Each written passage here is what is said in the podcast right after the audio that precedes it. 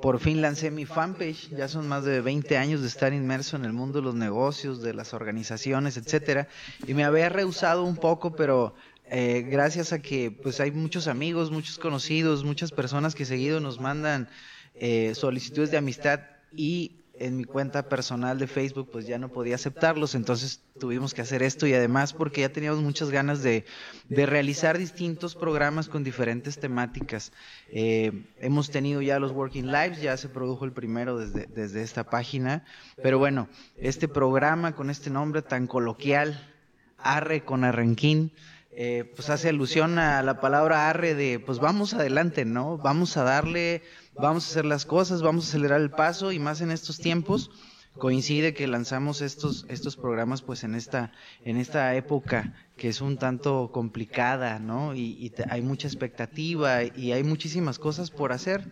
Entonces eh, es por eso que lanzamos este, este canal bueno esta página en general y, y, en principal este programa no y para mí es un gusto poder eh, presentar como primer programa un tema pues que está pues, en boca de todos, está súper de moda, para bien o para mal, ¿no? Dijera Pablo Latapí en una conferencia que lo acabo de ver hace, hace poco, mala suerte, buena suerte, quién sabe, pero estamos viviendo una época en la cual tenemos que poner mucha atención y tenemos que tomar medidas muy eh, de manera muy puntual y adecuada no eh, no tenemos que caer en pánicos pero sí tenemos que estar al pendiente y siguiendo sobre todo información muy fidedigna y como primer tema de este programa pues es el impacto económico del COVID-19 en las micro pequeñas y medianas empresas en Nayarit y bueno para pues prácticamente el padrino entonces de este de este programa eh, me da mucho gusto poderlo presentar,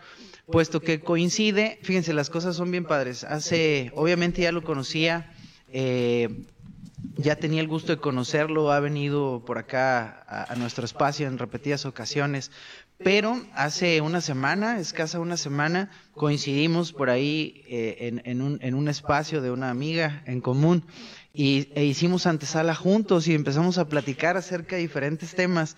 Todavía esto pues no estaba eh, en, en el momento en el que está, fueron hace, hace 10 días aproximadamente y quedamos en ese momento de seguir platicando. Y miren, ya estamos acá ahora en esta, en esta, en este programa que lo estamos haciendo con muchísimo gusto y queriendo compartir información que sea de utilidad. Y los invito a que se queden hasta el final del programa porque pues tendremos una serie de pues, recomendaciones muy interesantes e importantes que, que nuestro invitado eh, nos dará y que además es muy importante que si ustedes tienen comentarios, dudas, los hagan puntualmente porque hay que aprovechar el momento, hay que saber, hay que documentarnos y bueno, teniendo un experto aquí con nosotros, eh, pues nos puede a lo mejor dar un buen punto de vista, ¿no? Y bueno, sin más preámbulos, quiero leer brevemente su, su, una, una breve short bio que tiene aquí. Este, él es contador público certificado eh, egresado del Instituto Politécnico Nacional, es diplomado en finanzas en AFINSA, en el ITAM y en el Instituto de Especialización de Ejecutivos. Es miembro del Instituto Mexicano de Contadores Públicos AC desde febrero 14 eh, de 1997, presidente del Consejo Directivo del Instituto Mexicano de Contadores Públicos Nayarit 2006-2007 y actualmente es secretario del mismo. Es excatedrático en universidades privadas, expositor, analista y colaborador en el Meridiano de Nayarit con la columna Certeza Financiera desde el año 2009. Actualmente es difusor financiero, fiscal, en radio, en televisión y en canales digitales. Es profesionista independiente, es director de la empresa Cubernao Soluciones Gubernamentales, auditor financiero y fiscal. Además es orgullosamente originario de Villa Hidalgo, Nayarit y bueno, sin más preámbulos, les presento al contador público Felipe Ortiz Benavides. ¿Cómo estás, Felipe? Un gusto, de verdad, tenerte por acá, padrino ya de este programa Arre con Arranquín. Muchísimas gracias, Javier. Es un honor este, estar en tu primer programa, Arre con Arranquín. Sí. Esperamos que este diálogo sea de manera objetiva, constructiva, que la sociedad amerita la verdad eh, algunos puntos de vista que conlleven una tranquilidad ante lo que yo le llamo, en, este, en estos tiempos estamos en la mar, en donde no existe ninguna cartografía. Ok. Sí.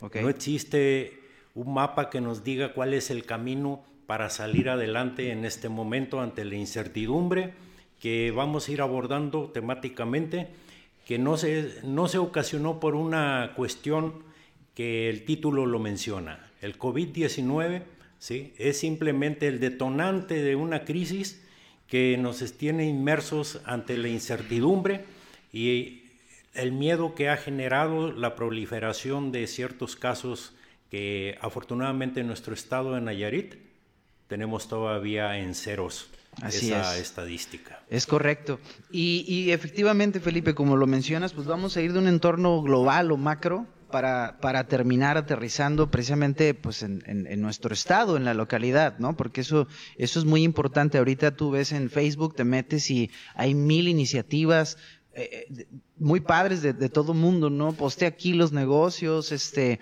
los que sean negocios de eh, servicio a domicilio, echen la mano por acá, clases online por todos lados.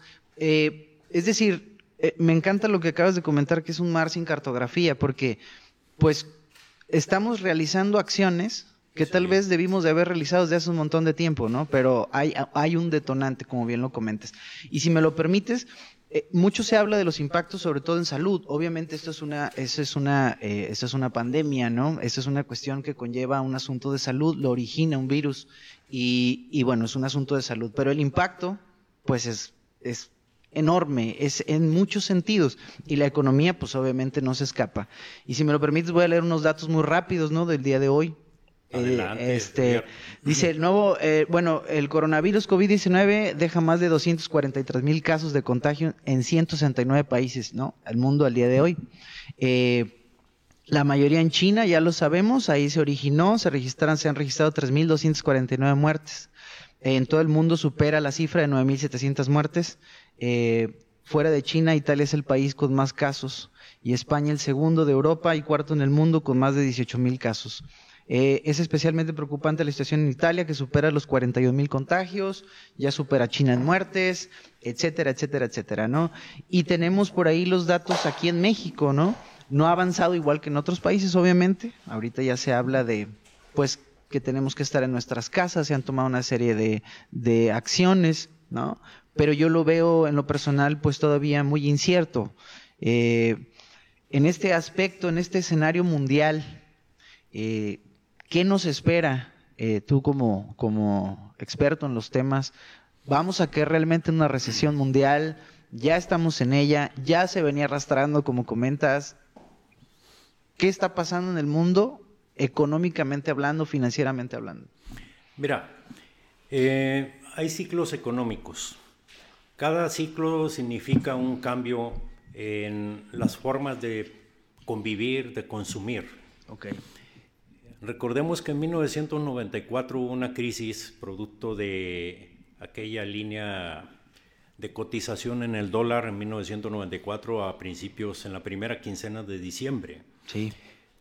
Posteriormente, estamos hablando en 2008 con los eh, la crisis que hubo con los bonos hipotecarios en Estados Unidos hizo que el mundo cayera en una recesión que duró cerca de 16 meses esto conllevó a México llevarlo a un PIB negativo de un 5% en aquel tiempo. Estamos hablando de 1994 a 2008, son 14 años lo que tardó en explotar una burbuja. Okay. Ahora, 12 años de distancia, estamos viendo que ya había signos de que iba a haber eh, movimientos recesivos por la economía. Esto agrégale la, la lucha comercial que empezaron China y Estados Unidos al establecerse medidas proteccionistas de sus economías. Así es. Defendiendo la, creación de empleos en Estados Unidos, empezó a poner aranceles a productos extranjeros este, eh, la administración Trump, entre ellos a México, cuando nos grabó el aluminio, que nos grabó el acero. El acero, así es. Sin embargo, China respondió con un paquete de medidas de aranceles y en este momento estados republicanos de Estados Unidos que votaron por Trump están en quiebra. Cuatro estados este, que tienen colonias de granjeros no pueden vender la soya como antes vendía a China. China cambió de proveedor y está comprando a Brasil. Okay. Hay, un, hay una molestia de parte de estos eh, granjeros. ¿Por qué? Porque no están vendiendo al precio que ellos deberían de vender. Y en cambio están comprando maquinaria agrícola con los aranceles más caros. Entonces hay una descompensación en el balance de estos granjeros y una molestia, por ende. Okay. Se ha profundizado esta lucha entre las economías gigantes que al grado de que empezó a haber disminución de importaciones en China, disminución de importaciones en Estados Unidos y eso provocó una desaceleración a nivel mundial. Ok. Bien. Agregando este, a este pleito, pues esperó eh, el momento que no se sabía cuándo este, iba a este reventar pleito. este pleito Sí, entre ellos dos. exactamente. Sí. Se presenta el detonante, una crisis de salubridad que aísla todavía más a los países, estos 169 países. En Sudamérica tenemos la presencia en Ecuador, 111 casos, Así es. 259 casos en Brasil, Colombia ya ha tomado medidas, Argentina también ya tomó medidas, muchos países prohibieron vuelos, establecieron fronteras a la recepción de vuelos internacionales, creando una crisis en sectores tan importantes como son las líneas aéreas. Canadá estableció que no va a recibir ningún crucero hasta después del primero de julio. Ok. Eh, Y, y nosotros recibiendo vuelos extranjeros, ¿no? Eh, ha habido un ninguneo hasta cierto punto. Mismo Trump hace tres semanas dijo que era una simple gripe. Sí. Bolsonaro en Brasil dijo que eh, era una fantasía este coronavirus. Ya al proliferar, digamos, la abundancia de casos, eh, hasta el día de antier en toda África había 418 casos. No se ha hablado de África. Los modelos han sido Europa, producto después de la salida del Reino Unido con el Brexit. Con el eh, Brexit, así con es. el Brexit que también provocó una crisis ¿sí? hacia el interior de la Comunidad Económica Europea. Bien, otro factor que vino a darle al traste al futuro, a este mar de incertidumbre, a este mar de que no existen mapas de cómo vamos a salir en este momento. Por ahí elegí unas frases para describir la esperanza después de lo que vaya a pasar, diciendo, esto es un caos, pero no olvidemos que el caos también es una escalera para trascender a otro estadio de situación. Así es. Probablemente nos haga una mejor sociedad como mexicanos, más eh, sensibles ¿sí? A, Sí. la, a la cuestión comunitaria. E- Eso que está usted comentando para mí es fundamental. Eh, ahorita vemos muchas muestras de solidaridad, ¿no? Ese, ese echar la mano, ¿no? Es- esa, esa... Pero ¿por qué siempre tienen que ser en momentos de este tipo? Es como cuando los temblores, etcétera. Eh, entiendo que el ser humano, pues así somos, ¿no? Pero este asunto de ser comunidad, efectivamente nosotros lo vivimos día a día aquí, aquí donde estamos, ¿no? Sí. Eso es lo que promovemos todo el tiempo. Eso es lo que todo el tiempo estamos pugnando desde nuestro pequeño espacio. Pero eh, de repente se siente bien, pero a la vez como que dices, ah, ¿por qué tiene que ser en este momento cuando todo mundo hace esto? Eh, y definitivamente, como lo comenta, pues es como el, el dicho de después de la tempestad viene la calma, ¿no? O sea, pero ¿qué tipo de calma nos espera? ¿Qué es lo que va a pasar después de todo esto? Fíjate que un detonante que vino a agravar la situación fue eh, la producción petrolera. ¿sí? ¿Qué es lo que ocurrió con esto? El mercado que maneja la OPEC, que cada día está más dividido y que lidera Arabia Saudita, Sí. Sí. Eh, había la negociación para que Rusia bajara su producción, pero estos gigantes, tanto Estados Unidos como Rusia, tienen reservas estratégicas que tienen que llenar. Entonces, se, eh, Arabia Saudita casi duplica su producción. En este momento está produciendo 12.3 millones de barriles diarios. Y el día de ayer, el ministro de Energía de Arabia Saudita dio instrucción a Aramco, que es la empresa de, de- de Arabia Saudita, de mantener por meses la, esa producción. Esa amenaza de, producir por meses implica que va a ser largo el trecho para la recuperación mundial en base a lo que es el consumo de petróleo.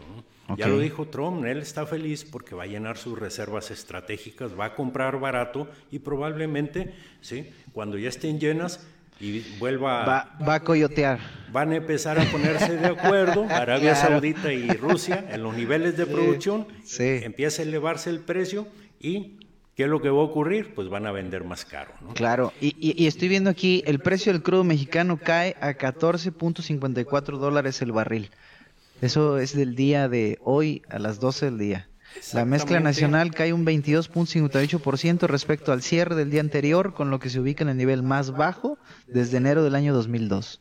Exactamente, el día de ayer estaba en 18.78 y la mezcla mexicana el 2 de diciembre estaba en 50.98 dólares el barril. ¿Qué quiere decir? En un término de 3, 4 meses aproximadamente ha perdido el 70% del valor. Este, eh, pero esto no pasa nada más con la mezcla mexicana. El, Brent, que es el más cotizado, el día de ayer estaba en 26.88 dólares cuando estaba en 55.96 y el West Texas, este, eh, el, perdón, el West Texas a 55.96 y bajó a 26.88. El Brent de 61 dólares a 28.73. Más del 50%. ¿Qué quiere decir esto? No estamos exentos de, esa, de ese marasmo, de esa eh, desincronización de producción entre los países productores, ¿no? Claro. El tipo de cambio lógico ha reflejado, hasta hace unos minutos hice una consulta, afortunadamente hace el mediodía estaba en 24.60 y en este momento ya bajó un peso, está en 23.57 aproximadamente. Sí. Y, y, ese dato es más actual que el que yo tengo, yo lo tengo a las 4 de la tarde y estaba en 24.42. Entonces tuvo una mejoría todavía en un par de horas. Hace cinco minutos estaba ya en 23.57. Tuvo una baja repentina la cotización. Quiere decir que por ahí hubo una medida, sospecho que fue el anuncio de la Reserva Federal de Estados Unidos de que ah. abrió una línea de swaps por 60 mil millones de dólares para México, cosa similar que hicieron en 2009. Afortunadamente en aquel tiempo México no hizo uso de esa línea. Espero que tampoco haga uso esta Sí, y, ese dato me encanta, aquí lo traigo también, mire. También, también investigué. adelante, Dice, Bancico acuerda intercambio de divisas con la Reserva Federal de Estados Unidos. El mecanismo swap, efectivamente, entre ambos organismos es de hasta por 60 mil millones de dólares, ¿no? Eso atenuó... Para quienes no estamos tan familiarizados con este tema, ¿qué es un swap? o, digo, el término traducido lo puedo entender, pero es un mecanismo para cambiar dólares por pesos mexicanos que permite el gobierno de Estados Unidos. Bien. Sí, entonces eh, hay la aceptación del mercado mundial y eso le da valor a nuestro peso. Ok, excelente. Bien, eh, en eso es, digo, el escenario mundial así está. Ahora, yo digo, cosas que he visto, noticias, ¿no? Cuestiones que han hecho otros países que también los veo muy cuestionados en las redes sociales, ¿no? Por ejemplo, Macron, ¿no? Han tomado ciertas medidas en donde pues las personas en teoría no van a tener que pagar el recibo de la luz, no van a tener que pagar el recibo del agua, no van a tener que pagar el recibo de X cosa. Y, y muchas personas que hemos visto esas notas es como, ¿y nosotros cuándo, no? Creo que Corea del Sur también ha tomado ciertas medidas, este, y, y y es como nosotros cuando, ¿qué, ¿qué pasa en el entorno mexicano? Es decir, toda esa estabilización de la que hablamos, el petróleo, estas grandes economías, ya hablando del tema de México e, específicamente, ¿no? Ya vimos el precio del peso contra el dólar. Pero, ¿qué medidas está tomando eh, el país, ¿no? Lejos, y eso lo quiero aclarar, porque no, eh, no es un programa que se trata de política, ¿sí? Obviamente estamos inmersos en el tema y quien quiera comentar lo que quiera comentar, que lo haga, ¿no? Incluso usted, contador. Pero, pero me, quiero alejar un poco de todas esas cuestiones de que si el presidente de México, de que si va, o sea, no, no es el tema. Lo queremos, queremos entender realmente, queremos realmente tomar acciones o qué podemos hacer de nuestro pequeño espacio o gran espacio, nuestra pequeña o gran empresa, eh, para saber qué es lo que viene o qué es lo que puede pasar. Ahora, esto del swap, por ejemplo, nos, nos conviene, no nos conviene, si se activa, qué padre, si no, no, cómo nos beneficia, nos perjudica y qué otras acciones el gobierno federal puede estar tomando. Sí, mira, este, acordémonos que el Fondo Monetario Internacional nos expidió una línea de crédito, si mal no recuerdo, otros 60 mil millones de dólares para usarlo en un momento dado, en momentos de crisis. O sea, ya tenemos 120. Ya tenemos 120. sí. Acuérdate que el presupuesto de, del año pasado, de 2019, el federal, llevaba intrínseco un un superávit del 1%. Okay. De conseguir un 1% es difícil con tomar medidas de austeridad. ¿sí? El ser austero se ha manifestado por nuestro mandatario que estamos en una austeridad republicana en donde hemos visto cercenar organismos que eran históricos de promoción turística, de eh, el mismo otros organismos que han desaparecido de Tajo ¿sí? Eh, producto de esa austeridad republicana. Recientemente pues, también manifestó que podíamos llegar a una, republica, a una austeridad este, franciscana y me llamó la atención un concepto que usó la semana anterior que dijo, podemos llegar a la, a la pobreza franciscana. Pobreza no he, encontrado, franciscana. no he encontrado la definición de pobreza franciscana, no sé si es a pan y agua, ¿sí? Pero este, hay que ver que hay que partir de una base México ha tomado decisiones equivocadas por imitar a otras sociedades. Debemos de partir de un fundamento lógico. Tenemos fortalezas macroeconómicas en este momento.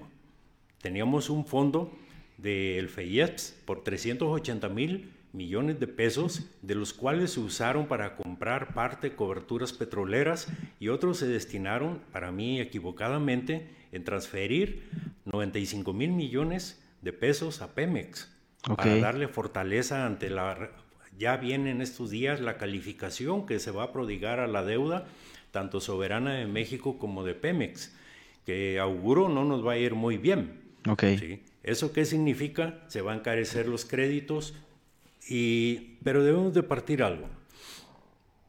México tiene su propia forma de, ya lo decía este Alan Reading, en aquel libro de los 80 que se llama El retrato de los mexicanos, que somos muy dados a, ser muy divididos en todo.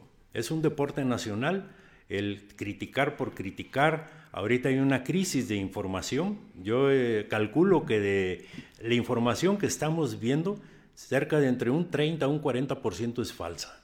Okay. Entonces, agrégale eso en esa descripción del mexicano, que somos muy emotivos. ¿sí? Okay. Eh, acuérdense que el consumo, por ejemplo, lo vimos aquí en Tepic, había cuestiones de que iba a haber consumo ¿eh? por compras de pánico. Yo contradije eso, no hay compras de pánico porque la sociedad nayarita no tiene la capacidad de compra para hacer compras de pánico. La mayoría vive al día. Lo que pasó en esas disque compras de pánico es que hubo el, un festival que cada aniversario hace esa tienda, de que compras una membresía, ¿sí? Ok, ya. Y por eso fue la gente, porque automáticamente tenía un crédito de tres meses sin intereses. Es claro que no puedo negar que alguien asustado, porque en esta situación se está administrando el miedo, hay gentes perversas que quieren administrar el miedo en la gente para hacer también, en dice, río revuelto ganancia de pescadores. Claro. ¿sí? Siempre va a haber, ya, eh, acuérdense, del caos es una escalera. Alguien está pensando fríamente cómo va a salir adelante. Claro. Entonces, eh, hice un análisis sobre si había capacidad de compra para hacer compras de pánico. Sí. ¿sí? Y vamos a ver en la estadística, el, el IMSS al mes de de enero, eh, sacó la estadística de cuánto es el promedio diario que gana una mujer de lo que están inscritos en el IMSS aquí en Nayarit. Ok. Sí. Partiendo de la base que hubo un incremento, acuérdense ustedes, del 26% eh, por ciento al salario mínimo. El año pasado estaba en 102.68 y ahora se cotiza con 123.22%. Eh, subió un 20%, 123. 22 pesos es el salario diario aquí en Nayarit. No olvidemos que en frontera allá tenemos otro México. Allá el salario diario subió a 185.56 pesos. Claro. Bien. Los hombres están en promedio ganando en Nayarit 319 pesos diarios, que son 9.570 pesos mensuales, y las mujeres 8.910 pesos mensuales. El mismo INSS da como estadística que un profesionista en Nayarit gana mensualmente en promedio 10.154 pesos. El estado que más paga un profesionista en promedio es Nuevo León con 15.200 pesos aproximadamente. Okay. ¿Tú crees que un salario de 10.154 pesos a un profesionista o el promedio 8.910 le va a permitir hacer compras de pánico? No, porque sabemos más o menos la media de consumo en alimento, en vestido, en salud, en transporte, en diversión, en rentas, Créditos. todos los gastos fijos y precisamente disten en clavo. La mayor parte de la gente de Nayarit está endeudada. Sí. Porque no tenemos la cultura de crear un fondo de emergencia. Un fondo de emergencia que todas las familias deberían de ponderar que hay que subsistir de tres a seis meses con el hábito del ahorro. Pero ves todas las tiendas, ¿sí? En Forum, Tepic, en okay. que aquí se podría estar anunciando. Sears, todo. no se cree. Liverpool, todo. Utilizan el crédito, ¿sí? Ajá. Y no cuidan el interés. No saben, que, por ejemplo, que Bancoppel, todos utilizan unas tasas de interés increíble, aunque son abonos pequeños, ¿sí? claro. pero terminan pagando un 80, un 100% eh, de más del producto. Así es. Esa falta de cultura financiera en el consumo a través de dinero ajeno, porque hace falta que el público se entere, todas las tarjetas de crédito, los, los créditos esos de nómina, que ya tienen comprometido su nómina en base al pago de descuentos para esos fines. Sí. ¿Sí? ¿Qué es lo que está ocurriendo? Todo este desequilibrio entre el tener efectivo y no tenerlo hace que se comprometa más la liquidez de las familias nayaritas. Okay. Por eso es importante y siempre aconsejar, busquen eliminar los que no les alcance el dinero en este momento, eliminar gastos hormiga. Y los que sí tengan la posibilidad de ahorrar, destinar un 10, un 20% a consolidar ese fondo de contingencia. Okay. Si no, vamos a seguir con el mismo problema. ¿Qué es lo que ocurrió a nivel internacional? El Standard Poor's 500, que es una eh, es un indicador, es un índice donde cotizan los monstruos de empresas como Amazon, como Apple, como Google, que ahora ya cambió de nombre, su cotizadora, todo. Este, todos esos monstruos les sobraba liquidez. Tenían miles de millones de dólares en liquidez que no sabían dónde invertirlo. Okay. ¿sí? Cosa que, aterrizando un poco al ámbito nacional, ¿qué ha detonado la crisis? Este, ¿Por qué no hemos crecido? ¿Por qué quedamos en cero el año pasado? Y ahorita ya persiste la negatividad, el pensamiento negativo, y si es cierto, nos va a pegar la crisis fuera del ámbito de salubre, que va a durar 12 semanas más o menos, de eh, acuerdo a lo que manifestaron dos indicadores. Ok, eso le iba a comentar porque no nada más es poner la cifra por decir que son 12 semanas, es por, por cifras, por estándares que están ahí. Definitivamente yo me guío por indicadores siguientes. La producción petrolera de Arabia se va a aumentar, va a perdurar meses. Lo que comentó, ¿no? Que... La recepción de cruceros, el ministro de Transporte de Canadá manifestó que no se van a recibir hasta después del primero de julio. Ok. Y mismo Trump ha manifestado que va a destinar entre mil dólares a mil doscientos dólares por eh, familia, ¿sí? de apoyo directo, ¿sí? mes a mes. Pero sí, él manifestó que hasta el primero de julio van a persistir estos, estas olas económicas que estamos viendo. Ok, bien. Entonces, México ya estaba en un proceso de desaceleración desde 2018. Sí. Con esa austeridad que se persiguió, ese afán de conseguir el 1% del superávit presupuestal, que para este año 2020 se está calculando en 0.7%, ¿sí? todavía vamos a seguir con austeridad. ¿Qué es lo que ocurre? El 80% de la deuda de México está en pesos, afortunadamente, ¿sí? y a tasa fija, afortunadamente. Eso no golpea toda la crisis, no va a mover eh, los montos destinados al pago de deuda que está en pesos. ¿Qué pasa con la deuda de Pemex, que acaba de recibir por ahí unas coberturas que por su propia vía Pemex eh, eh, recibió por la diferencia de precio de los, del precio del barril?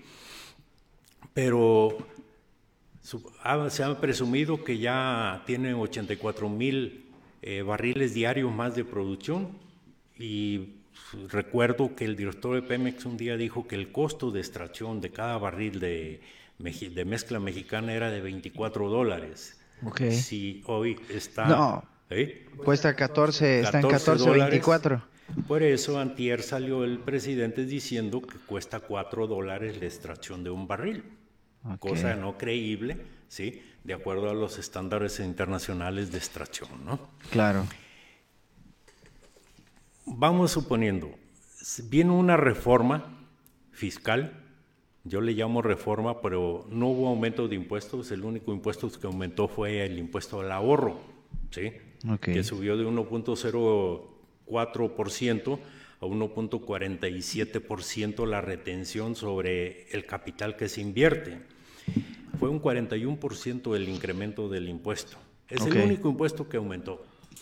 Y lógico, ha habido la desaparición de lo que se llama compensación universal, que eso detonó que este mes anterior se haya incrementado la captación de IVA fenomenalmente. Porque antes la compensación universal podías destinarlo a cubrir otros pasivos de otros tipos de impuestos. Ahora no. Ahora es como un caballito, ¿sí? Ya nomás se aplica tus saldos a favor hacia adelante. Antes podías traer un saldo a favor que, vamos suponiendo, llega el mes de marzo y te sale saldo a favor y podías enfrentarlo a un saldo a cargo que tenías en febrero. Pero lo más importante de esa reforma fue el miedo que metió a los empresarios. Detuvo la inversión. No mandó mensajes de confianza al inversionista. Prueba de ello es que muchos capitalistas de México se están llevando dinero a invertir en fondos que están respaldados en bienes inmobiliarios en Estados Unidos. Ok. Sí. Allá pagan el 20% de ISR, el impuesto corporativo. Aquí es del 30%. Aquí el 30%, para las personas morales. Ya hay voces ahí de que se debe de reducir a un 25% sí, la tasa de ISR. Las personas físicas, que es lo más cautivo, en 11 niveles que tiene la tarifa anual, de impuestos conforme a la renta que tenga eh, cada trabajador. El impuesto máximo es del 35%. Ok, bien. Pero lo que vino a detonar el miedo fue la criminalización del posible inversionista que va a ser una empresa por los factureros.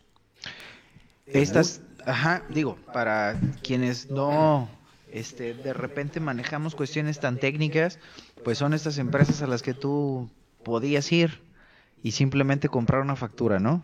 ¿A eso se refiere? Sí, y minaba, menoscababa, este, de, erosionaba la base de pago de impuestos, ¿sí? Sí. Eh, nada más como un dato, en el mes de diciembre se dieron de baja 14 mil empresas de outsourcing que estaban inscritas, ¿sí? Para que te des una idea del monstruo de... de, Pues esto una, era una industria, ¿no? Totalmente. 354 mil millones de pesos era el boquete que provocaba ¿sí? el, eh, este tipo de empresas eh, que hacían operaciones ilícitas. Por eso se modificaron seis leyes hasta la, llegar a la ley de seguridad nacional. ¿Qué es lo que ocurre? Si una empresa vende una factura y evade 7.8 millones de pesos que corresponde a facturar 28.8 millones de pesos, el 30% de 7.8, estos se van directo a lo que es sin cuidar el debido proceso, se van a ir a la cárcel. Okay. ya le aplica la ley de extinción de dominio, ¿sí? Y lógico, la pérdida de su libertad. Conforme al código eh, penal federal. O sea, la cárcel. Pero esto no fue limitativo, asustó a mucha gente. Bien. Por eso, eh, ustedes ven, eh, en el mes de diciembre tuvimos la pérdida de 342 mil empleos. Eh, hablando a nivel, a nivel nacional. Sí. Ok. A nivel nacional. Ok. ¿Qué pasa en Nayarit? ¿Qué le parece? Veo por ahí, hay saludos, hay algunos comentarios. De hecho, vi un comentario por ahí que alguien puso que no sé sabía si estaba fallando la transmisión o no, no, no la estoy monitoreando yo aquí. ¿Qué le parece si vamos a un pequeño, a un breve corte para servicios más cafecito, etcétera? Y ya entramos al tema local, ¿sí? Eh, como le comentaba, nuestro público eh, de repente a lo mejor hay cuestiones técnicas que, que, no, que no comprendemos tanto, pero está bien padre escucharlas y, y, de alguien que es de aquí, local, que no es una cuestión televisiva de no sé dónde, ¿no? Sí. Y que, y que tengan la confianza de verdad para preguntar lo que no quede tan claro, eh, lo puedan preguntar y, podernos entrar ahorita que, regresemos del corte al plano local. Hay que tropicalizar ya sí, el tema. Sí, porque, porque creo que hay, hay muchas personas conectadas y, y bueno, vamos a, ahorita, por ejemplo, ya me llegaron, no, hay personas que no se animan a escribir en Facebook, ¿verdad? Y lo hacen por WhatsApp. Y ahí me están mandando datos, por ejemplo, este, de salud, este, donde iniciamos diciendo que no había habido casos confirmados y pues por ahí dicen que sí hay, que no hay. Pero eh, independientemente de eso, para hablar de los temas económicos locales, ¿le parece si vamos a, a, un breve corte de cuánto, productor? Dos minutos, dos minutos y medio, nos servimos café y, este, y le seguimos. ¿Le parece muy bien? Atenuando que la discusión, bueno, la, la charla es sobre aspectos financieros este, no salubres yo soy un impedido total en cuestiones de salubridad. Ni quiero dar recomendaciones si usen el gel, tapaboca, ni nada de eso. No, no, no, de hecho, por eso. Me acuso de. Em, soy el menos indicado para dar sugerencias salubres. Exactamente. Este, yo soy químico farmacobiólogo de profesión pero ya tiene ratito que no le entro al tema, entonces tampoco vamos a hablar de eso. No, no, vamos a hablar de aspectos empresariales, de emprendimiento. No quiero entrar en la sensibilidad de que hay personas que están sufriendo en este momento. Sí, claro, claro, claro. Y ahí entra una discusión estéril que en un momento dado, ojalá y no se presentara ningún caso aquí en Nayarit. Sí. ¿eh? Y que hiciéramos este eh, y seguir las indicaciones con disciplina por parte de quien sabe que es el gobierno federal primero y la autoridad estatal que a mi gusto ha hecho un excelente papel al haber adelantado medidas de fase 3 en una fase 1. Eso es lo que hay que conocer porque eso es lo que existe, ese desconocimiento, ¿no? Y de repente comenzamos a criticar ciertas cuestiones, otras no tenemos el dato correcto, pero efectivamente nos vamos a centrar en temas que tengan que ver con lo económico, lo financiero. Eh, en la mañana, amigos que tienen restaurantes, bares, están muy preocupados porque incluso algunos que de reciente apertura están ya pensando en, en cerrarlos, etcétera, ¿no? Entonces, todo eso lo vamos a abordar en, en, este siguiente bloque. ¿Le parece muy bien? Con todo gusto. Vamos tropicalizando ya nuestro estado. Así es. Y la problemática del empresario micro, pequeño de nuestro estado Nayarit. Es correcto. Como introducción estuvo excelente. Se lo agradezco mucho porque es importante entender el, el esquema global para poder aterrizarlo. Y bueno, no, no dejen de sintonizarnos en dos minutos, dos minutos y medio regresamos. Y este, estamos en Arre con Arrenquín. Muchas gracias. Arre con Arrenquín. Gracias.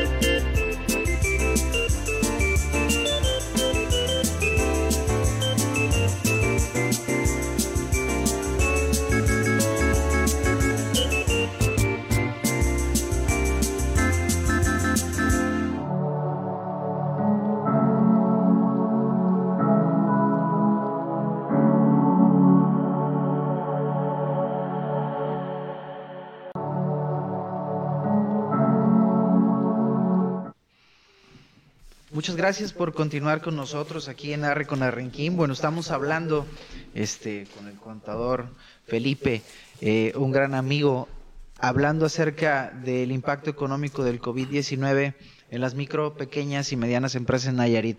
Tuvimos que obviamente contextualizarlo en un panorama global para entender qué es lo que está pasando y eh, económicamente, financieramente, cómo el mundo se está viendo afectado, obviamente el país, pero ahorita ya vamos a entrar al tema local. ¿No?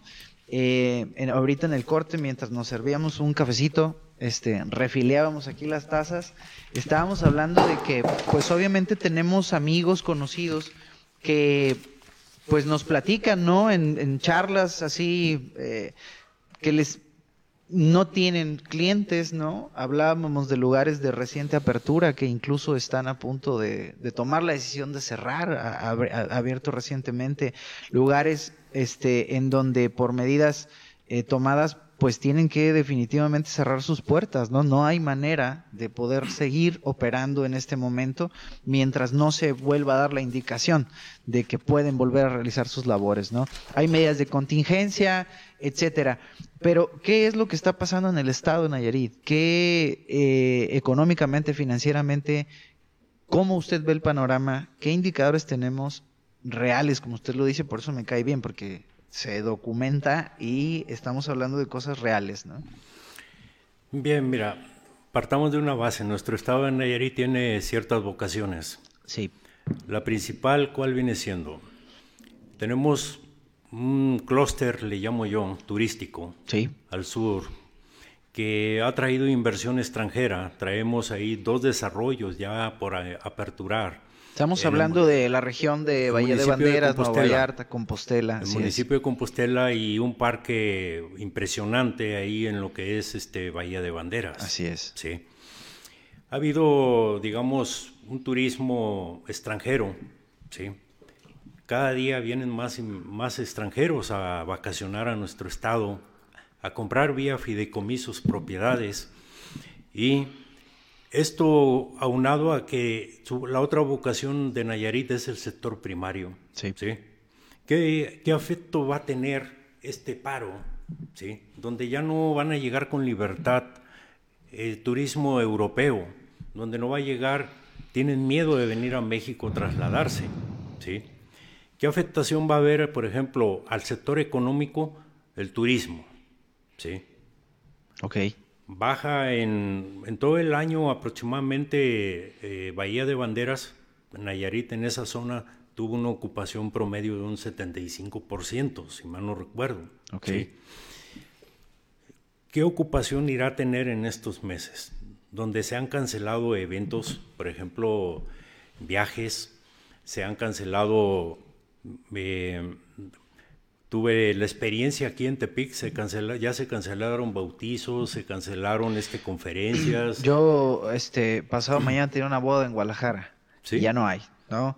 Y efectivamente, las medidas tomadas, pues, de, eh, de, cierre, ¿no? El ayuntamiento, el ayuntamiento de Tepic en este caso y los diferentes ayuntamientos, cerrar establecimientos, eh, definitivamente, ¿no? Hay lugares que no pueden abrir justificado por cuestiones de salud. Por supuesto. Y acertadas las medidas. Por supuesto. Pero el, efecto económico, el efecto económico que va a tener es, por ejemplo, Nayarit tiene 154 mil trabajadores hasta 2018. En este momento va a rondar los 160 mil trabajadores informales. ¿Qué es un trabajador informal? Sí. Eh, en esa clasificación, el total son 160 mil trabajadores informales. Informales son 383 mil 335. Es el 1% de los 30 millones que a nivel nacional tiene México. Nayarit 383. Eh, a nivel nacional hay 30 millones de trabajadores informales. informales. En Nayarit 154 mil es el sector informal, trabajadoras domésticas eh, remuneradas 19 mil 500, empleados de gobierno de instituciones 97 mil trabajadores informales y En el ámbito agropecuario son 112.029 trabajadores informales. Eso da el total de 383.000. Para contextualizar, perdón, perdón que lo interrumpa. ¿Qué es un trabajador informal para quien nos está viendo y que no... tiene prestaciones? correcto. Bien. ¿Sí? Que no, tiene, prestaciones. Y eh, vamos pensando un trabajador. Vendedores que venden caña por las avenidas de Tepic, vendedores ambulantes, vendedores este, que están posicionados en tianguis, ¿sí? que utilizan su propia fuerza de elaborar sus gelatinas, su pan, sus galletas duras, eh, vender sus productos de belleza, frutas, eh, artículos usados. Bien. Con el aislamiento que está habiendo, es lógico que el primer sector en Tepic que resintió esto fueron los restaurantes. Son 150 restauranteros incorporados en la Cámara en la Canirac. En la Canirac. Canirac. Es correcto. ¿sí? Son 150. Han hecho una campaña para que se compre y ellos vía este, repartidores o bien van a hacer el esfuerzo de hacer llegar los alimentos. El día de ayer, un restaurantero amigo mío tuvo dos mesas en todo el día. ¿sí? Lógico, hay otro tipo de competencia que utilizan una suscripción que elevan el 30% de los alimentos por el traslado. ¿sí? Hablando de Uber Eats, sí. Hablando de Uber Eats. Ellos no van a ser patrocinadores ahorita. Entonces. lo podemos mencionar. Afortunadamente, sí. ¿Qué es lo que tenemos que ir ponderando? ¿Qué va a pasar? Ya pasaron la mayor parte de las cosechas. Ya se levantó el frijol, ya se levantó la mayor parte de los productos. Sí. Que, ese es otro sector importante de, la economía estatal. Porque hablábamos del clúster, que usted lo mencionó como un clúster turístico en el sur del estado y otra parte muy importante, pues es este el campo. ¿Qué va a pasar con el sector transporte? Ok. Sí. Los dueños, los operadores tienen que pagar mantenimiento, combustibles, salarios, prestaciones. Este es la inactividad, ¿sí? Que en un momento dado siento yo que se, van a tomar ciertas medidas, pero eso tenemos que hacer un análisis antes de criticar. ¿Cómo vamos a hacer llegar, comparando con lo que hizo Francia hoy, que tiene otro tipo de potencial económico? Tiene crisis, fue el primer país que redujo la edad de pensiones, que dio origen ahí a las protestas sociales de los chalecos amarillos, todo eso, ¿no? Sí. Bien. ¿Qué es lo que ocurre en el sector agropecuario? La edad promedio de los que tienen la tenencia de la tierra te vas a sorprender. La mayoría son mujeres y el promedio de edad es 60 años. Ok. Sí. Se está vejentando nuestro campo. Sí. Las formas de producción están acotadas por la, eh, la sectorización de cuatro hectáreas a lo que he estudiado. Okay. ¿sí? ¿Cómo se mantienen los, las gentes de los pueblos de allá de Santiago Escuincla, Tecuala, del norte, de mi natal Villa Hidalgo, por qué no decirlo todo? Acuérdense que hay un sector importante que es el de las remesas. Ok. Sí. Sí, que nos manden lana de los, los, familiares de Estados Unidos, ¿no? Vamos analizando qué va a pasar con las remesas. Sí. Con el decreto de hace una hora del gobernador de California, que hizo mención, todos en sus casas. Hace una hora. Sí. Ok. Todos en sus ¿Sigue siendo Arnold Schwarzenegger o ya no? No, no, ya no. Este, ah, no se en 2019 ingresaron remesas a Nayarit de 578 mil millones de dólares. 578 millones de dólares, perdón, no mil. 578 millones de dólares que al, al, al tipo de cambio de hace una hora de 24.03 equivale a 13.891 millones, 13.891 millones de pesos. Okay. Si el presupuesto de Nayarit para 2020 es de 23.724 millones, imaginen ustedes la importancia que tiene este, este herramienta, mecanismo de, de darle dinero a la gente de Nayarit, casi el 50% de remesas. ¿sí? Okay. Si va a haber paro en, California y otros estados, es lógico que vamos a esperar una reducción. Así es. Es lógico que el tipo de cambio elevado favorece a quien recibe remesas, favorece al que exporta, ¿sí? ¿Por qué? Porque le dan más peso a cambio. Por supuesto. Y lógico, ¿a quién desfavorece? Al viajero, porque tiene que pagar más por el dólar. ¿A quién desfavorece? Al que importa. Sí, sí. Pero en, en, en, en, o sea, es importante comentarlo, ¿no? Favorece al viajero, pero nadie está viajando. O sea, desfavorece. al viajero, pero nadie está viajando, ¿no? Sí, ahorita este, ya con el eh, aislamiento y cierre de fronteras. Exactamente, al que recibe los dólares en México le conviene porque es, es mayor, pero ahorita con el, con ese cese, ¿no? O toque de queda o no sé cómo llamarlo en California, pues entonces no van a estar mandando la lana este difícilmente van a estar ganando porque ya ganan por hora. Es correcto. Entonces, eh, ahí es donde impacta porque es un es un, es un es es una cuestión de 360 grados, ¿no? No creo que haya algo que se salve en realidad de este tipo de cuestiones. Y como lo estamos hablando del asunto aquí este local eh, y lo que usted comentó pues de, de este amigo suyo restaurantero que tuvo dos mesas, pues yo lo he platicado con también un montón de personas, ¿no? Y, y el tema es ese, o sea, eh, le comentaba yo que por ahí hubo un ejercicio que se hizo el día de hoy que me gustó mucho eh, y le agradezco a, Pepe Villatoro. Pepe Villatoro es el cofundador de Fuck Up Nights, es un movimiento global. Este por aquí tengo el honor de dirigirlo en Tepic y la la Secretaría de Hacienda le pidió a la ASEM, que es la Asociación de Emprendedores de México, este, presentar unos resultados de una encuesta que se hiciera a nivel Latinoamérica, ¿no? Para ver cómo se afectaban los negocios eh, con todo este asunto del COVID-19. Obviamente atendí este, la, encuesta, entré, una encuesta muy breve, muy concisa, y tienen un resultado, solo muestran un resultado, ¿no? Ya lo hicieron eh, en Paraguay, ¿no? Las empresas paraguayas y en Paraguay, donde ya tienen los resultados, dice que el 50% de las empresas encuestadas no van a sobrevivir 30 días esta, esta cuarentena, ¿no?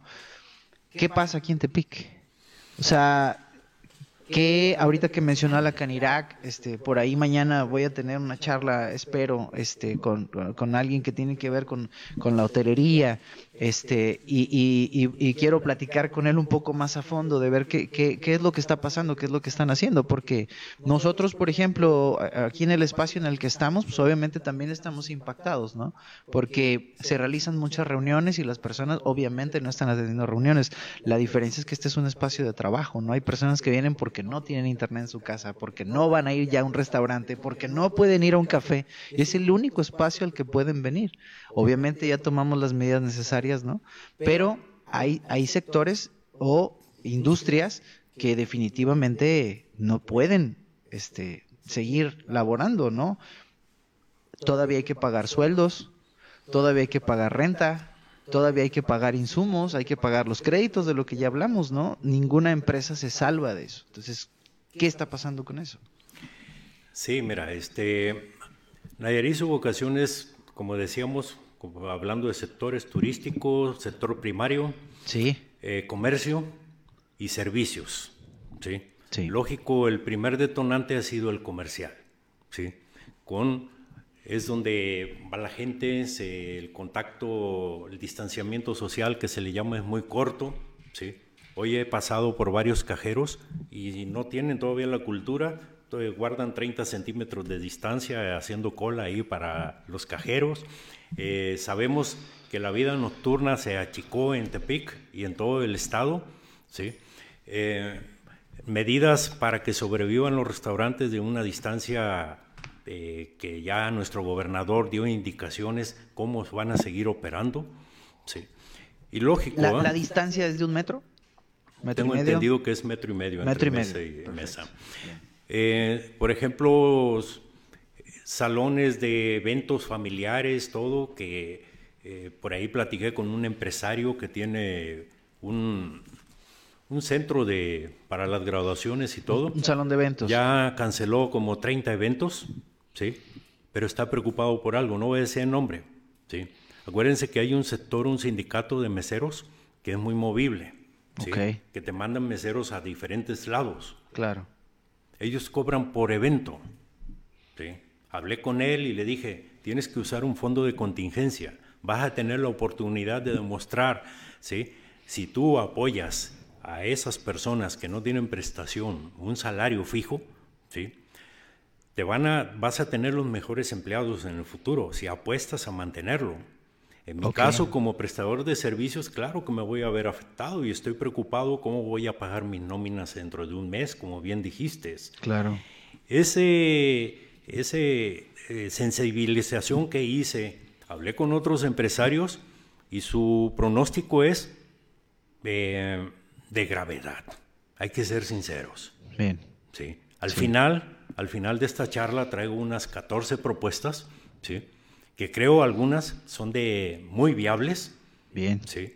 Eh, conjuntamente también hice una sensibilización a través del Instituto Mexicano de Contadores Públicos, que mi alma mater tiene dos propuestas eh, eh, elementales. Bien.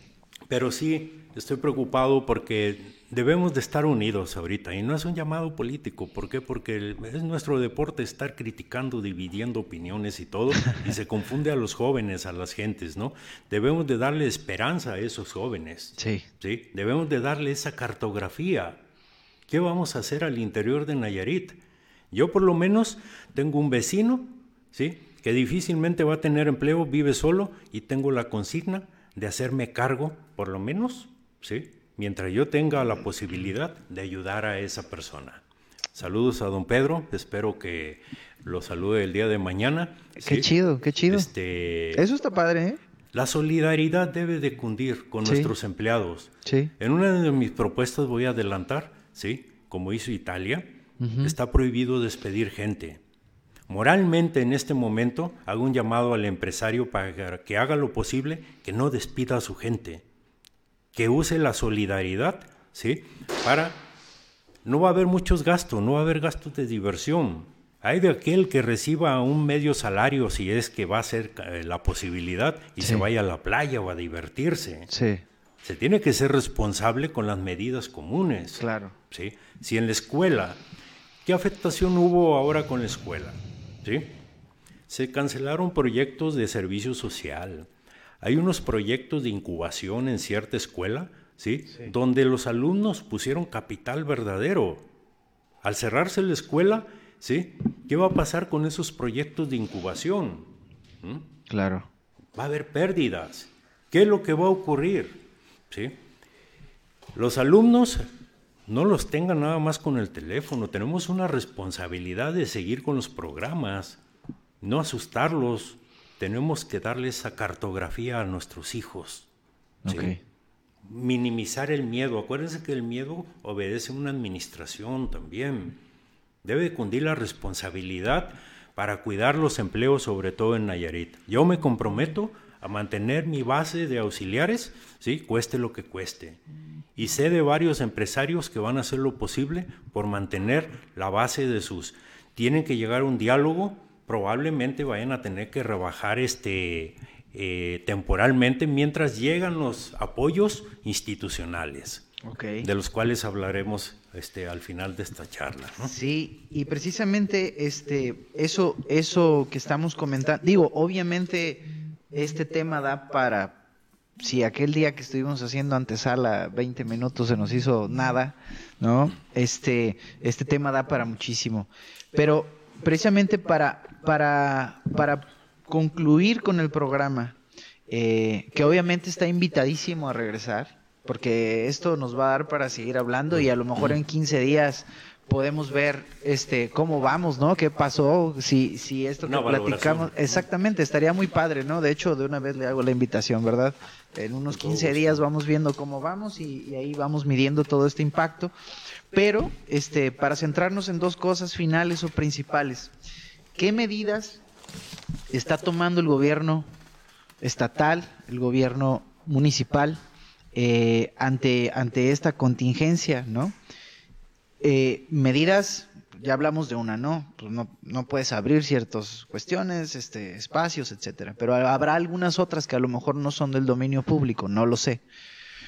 Y que eh, cuestiones positivas para los empresarios están proponiendo también o se estarán cocinando por ahí, no lo sé, a lo mejor usted lo sabe.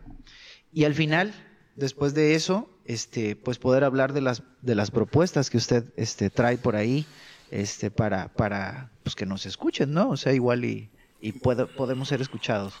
Bien, mira, en la convención bancaria de la semana anterior, el secretario Herrera de la Secretaría de Hacienda anunció seis medidas. Arturo. Arturo, Arturo, Herrera. Mi, compadre. Eh, tu compadre, exacto.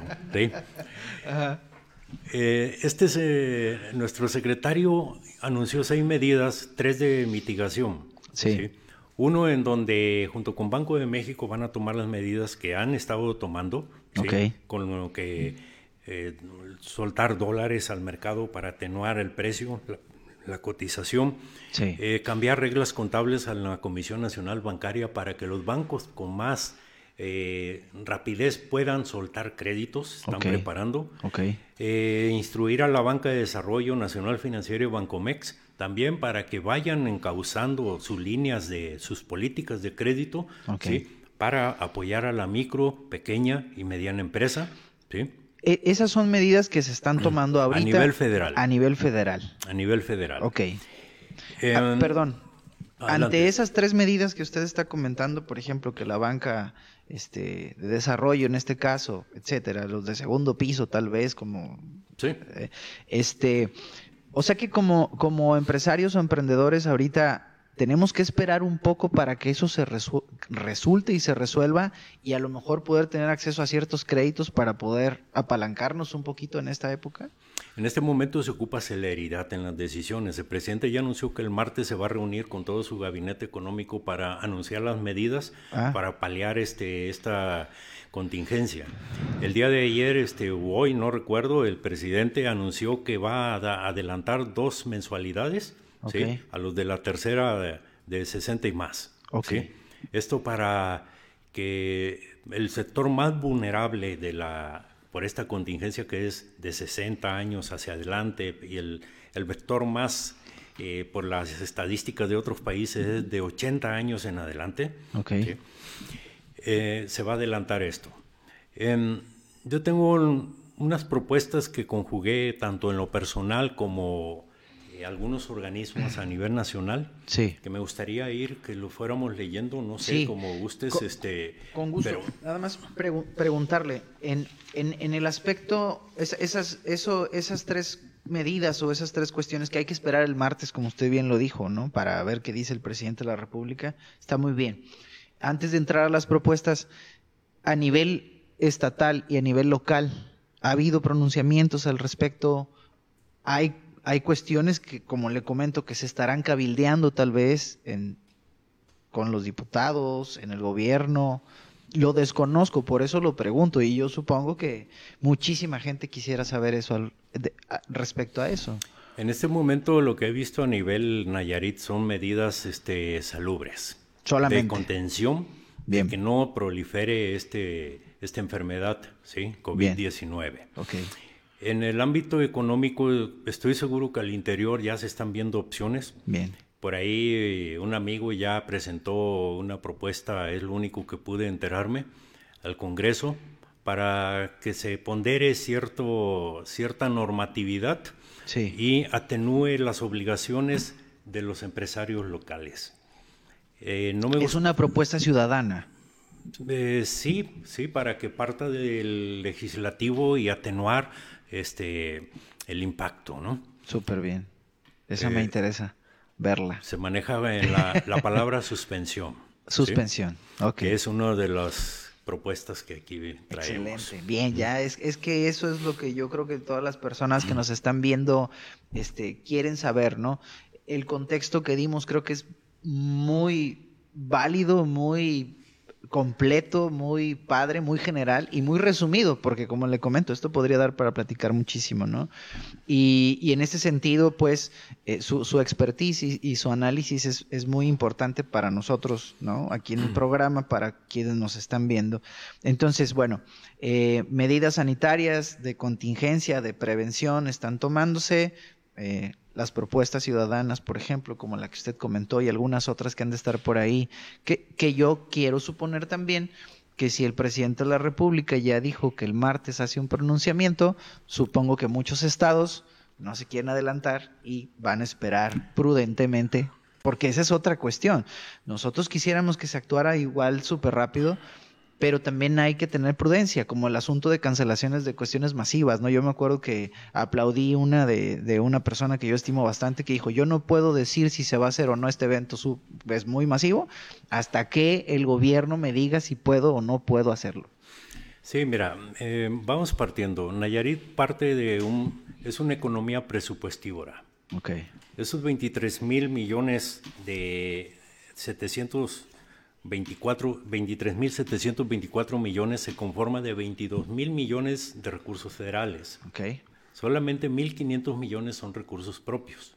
¿sí? Okay. En Nayarit existen 13 impuestos. ¿sí? Okay. Vamos a hacer un pequeño análisis rápido ¿sí? del poco margen de maniobra que tiene el Estado, la administración estatal, para utilizar esos 1.500 millones de pesos que son de libre disposición, igual que las participaciones, que son ocho mil y tantos, ocho mil cuatrocientos millones de pesos, que son los montos de participación. Okay. Ha habido el rumor por ahí que nada más el Estado destina 2.900 millones a puro salario. Es mentira.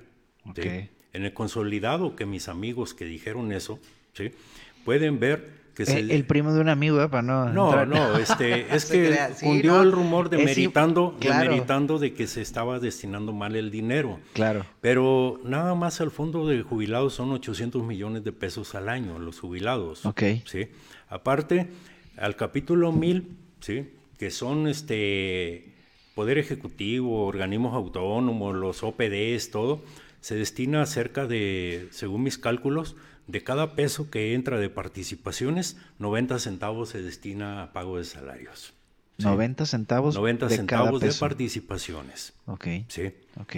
Este, es lógico, hay una preocupación. En situaciones normales había preocupación, con mayor razón en este momento, con esta contingencia, el poder decir, vamos a tener recursos para poder ayudar a los flujos de efectivo que están careciendo muchos negocios ya ya desde ahorita ya, ya, no, ya no tienen ese flujo de efectivo esperado. Sí. Para algunos en su etapa de retorno de la inversión, porque hay mucho negocio nuevo. Por supuesto. Y aquellos, el recurso para maniatar sus costos fijos, mínimo. Sí. Sí. Ojalá y este, una vez esperando al martes, acuérdense que estamos en una etapa diferente a Francia, a una etapa diferente de contingencia a Estados Unidos. Claro. ¿sí? Tenemos que tener esa paciencia en este momento a esperar los pronunciamientos federales para que destraben los fondos que están destinados para este tipo de adversidades, que son los 180 mil millones de pesos que están en el Fondo de Estabilización de Petróleo, ¿no? bien, bien. Eso sirve para... Eh, por ejemplo, vamos a esperar una baja en la recaudación. ¿Tú estás de acuerdo que va a haber una baja? Claro, totalmente. ¿Qué pasa con esos 8.400 millones al Estado? Pues van a bajar las participaciones, pero hay un fondo que compensa la falta de esa recaudación. Así es. Tenemos que medir esas 12 semanas de contingencia, ¿sí? que es muy diferente al periodo de recesión global que, puede que podemos tener. ¿sí? ya salió por ahí un pronunciamiento de que vamos a tener un Producto Interno Bruto de 4% negativo este año 2020. Pero de acuerdo a la duración de esa, de esa, de encontrar esa cartografía que yo digo en este mar ahorita, ¿sí? Si dura poco la contingencia, sí. La recesión global, si llegan a un acuerdo, tanto Arabia con Rusia, y se nivele el precio, el dolor eh, presupuestal va a ser menor. ¿sí? Va a ser menor. ¿Qué es lo que tenemos que hacer nosotros los ciudadanos? ¿Sí? Mostrarnos con paciencia, con calma, y no soltar a nuestros empleados. Eso es para mí consigna total de no dejarlos a la deriva. Bien. Sostenerlos, acomodar el lugar, ¿sí? como un salvavidas, todo, toma, sobrevive, toma, sobrevive. Son momentos para ser solidarios con nuestros empleados. Bien. ¿sí? Bien. Y el gobierno debe ser solidario también con esa cuestión como recaudador de impuestos, por ahí van unas este, propuestas. Bien, pero es importantísimo lo que está comentando, digo, para, para tranquilidad de todos en el sentido pues de que podemos igual a lo mejor estar, muchas personas nos podemos estar quejando, muchas personas nos podemos estar lamentando, pero es cuestión de esperar. O sea, no, no hay manera de poder acelerar esto, ¿no? Entonces, esperar el martes. El martes va a ser un día, entonces, a lo que estamos comentando, va a ser un día crucial. Me voy a atrever a hacer un pronunciamiento. Venga, en exclusiva, en exclusiva. Que dijimos que en la política no nos vamos a meter, pero acuérdense que la ciudadanía en este momento tiene ansiedad por el miedo. ¿Qué espera la mayoría de la gente en nuestro México? ¿Sí? Espera esperanza. Sí. Espera papacho. Espera esa cartografía que no existe, de dibujar una salida en el mar bravío que estamos enfrentando. Okay. ¿sí? Los políticos, acuérdense que se trata un asunto de realidad. Yo puedo ser real, pero también debo de atender la percepción. La ciudadanía percibe que algo deben de hacer los políticos. Claro. Sí. Y, no, incluso, Entonces, incluso... un llamado para que los políticos se bajen un poquito de su soberbia, ¿sí? Y atiendan un poco la percepción de esa sociedad que está esperando solidaridad, ¿sí? En el miedo, en la incertidumbre. Incluso, eh, digo, eh, muchas personas pueden pensar que pues, es incluso hasta su obligación. Están dejando que desear algunos políticos, ¿sí? Incluyo algunos de los aquí de mi estado, que no están siendo eh, solidarios, congruentes con esa percepción que la gente, que la sociedad nayarita espera. Ok, válido, válido. Ahorita vamos a ver ya las recomendaciones. Entonces, nada más aquí tengo este varias personas que lo están viendo. Muchísimas gracias. Este, obviamente, pues mi mamá lo está viendo, ¿no? Entonces dice que muchas felicidades. Gracias. Este Carlos González Muro dice saludos al contador Felipe, se le aprecia y siempre seguimos sus acertados comentarios en las redes sociales. ¿No? Desde Guadalajara los saludan. Rocío Carmen Lozano, saludos Javier, amiga en común obviamente. Eh, Isabel Estrada, eh, también amiga en común, excelente Javier, nos manda saludos. Eh, Isaura Muro, Isaura Muro dice, bueno, es comentario de Isaura Muro, dice, solo piensan en si habrá campeonato de charrería. Dice, y la feria también le pegó a la economía local, deberían de ver si va a continuar o rehacerse. Obviamente. Bueno, acertadamente el día de hoy este, regresaron el 100% de las aportaciones, ¿no? A todos los que participaron en. Ah, ok. o sea, si eras locatario. Sí, creo que ah. vi un anuncio ahí de gobierno que regresaron el 100% de las aportaciones. Ah, súper bien. Una medida, creo, acertada por las pérdidas de mucha gente que esperaba otro eh, nivel de retorno de la inversión, ¿no? Claro. Este, nos sigue diciendo aquí Carolina Treviño, saludos. Judith Márquez dice saludos cordiales, contador. Este, pues varias personas nos han estado viendo eh, y, la verdad es que creo que, pues eh, como le comento, el tema es súper amplio, hemos abordado muchísimas cosas, pero para mí era muy importante eh, poder abordar este tipo de temas de esta manera, ¿no? Porque mucha rumorología, muchas este, fake news, mucha incertidumbre y, y de verdad que los emprendedores y los empresarios, porque a veces los empresarios por más grandotes que los veamos, de repente no tienen la vida resuelta tampoco, ¿no? Y el impacto puede ser tan duro que no solamente es a los, a los que van iniciando, a los que están en este retorno de inversión, sino a empresas consolidadas que también se están viendo afectadas de una manera muy, muy poderosa, ¿no? Sí, es Javier, mira, eh, yo pienso que hay que acercarnos a la experiencia. Me hago un lado, sí, me creo con experiencia porque he creado empleos durante 25 años Sí, gracias. Adelante. Eh, tú bien sabes que al crear un empleo, la mayor parte de los asalariados no contempla como parte de su salario el esfuerzo que hace el empresario por pagar lo adicional que son las cuotas de seguridad social. Sí. Son un 30%. Sí. ¿sí? Acuérdate que también de utilidades se distribuye un 10%. Ya es un 40%. ¿sí? Eso es bien importante, eso es bien importante porque de repente efectivamente ¿no? No, no, no se percibe, solo veo lo que, lo que recibo, pero no lo que la empresa o el empresario destina a las prestaciones. Sí, definitivamente es algo difícil en este momento cuando no hay flujo de efectivo, lo primero que piensa un empresario es cubrir sus salarios. ¿sí? Ya después vendrá la parte para su manutención, ¿sí? y ya no digamos diversión. ¿Sí? sí, sí, sí, ¿Por qué? Porque cada día, este, ahorita está de moda el home office, ¿sí?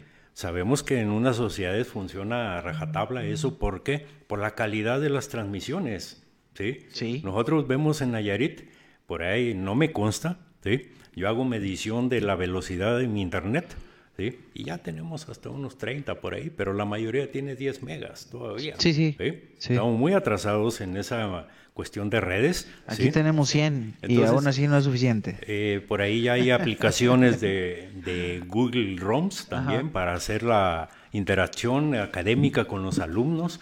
¿sí? Un montón de plataformas, he visto miles Sí, de mensajes, que- ¿no? El CEO de Zoom, por ejemplo, este, sí, sí, digo, es- este, para, es que hay, hay muchas, muchas cuestiones que muchas personas esfuerzos están haciendo, ¿no? Dice de Zoom, si eres una universidad y tú quieres dar las clases en línea, si tú mandas por ahí, no sé si aplique a México, pero si tú les mandas un mensaje, igual y te activan todas las aplicaciones de Zoom para que lo puedas hacer, ¿no? Partiendo de una premisa, Javier, fíjate que me gusta esa frase de que después del caos es una escalera. Sí, Tenemos que visionar y sacar lo positivo de esta situación. sí, ¿Sí? ¿Cómo? Administrar al interior de la familia el miedo, informándonos. ¿Sí? Cuidando, claro, la salud, fortaleciendo el sistema inmunológico, todo. No voy a dar recetas, ¿sí? Pero por ahí se ha hablado de la alcalinidad del, de- del cuerpo, del equilibrio del pH y todo un montón sin, sin fin de, de, de recetas, ¿no? sí, para aislarnos de esta amenaza. Pero la amenaza real es, yo creo, cuidar nuestros empleos. ¿sí?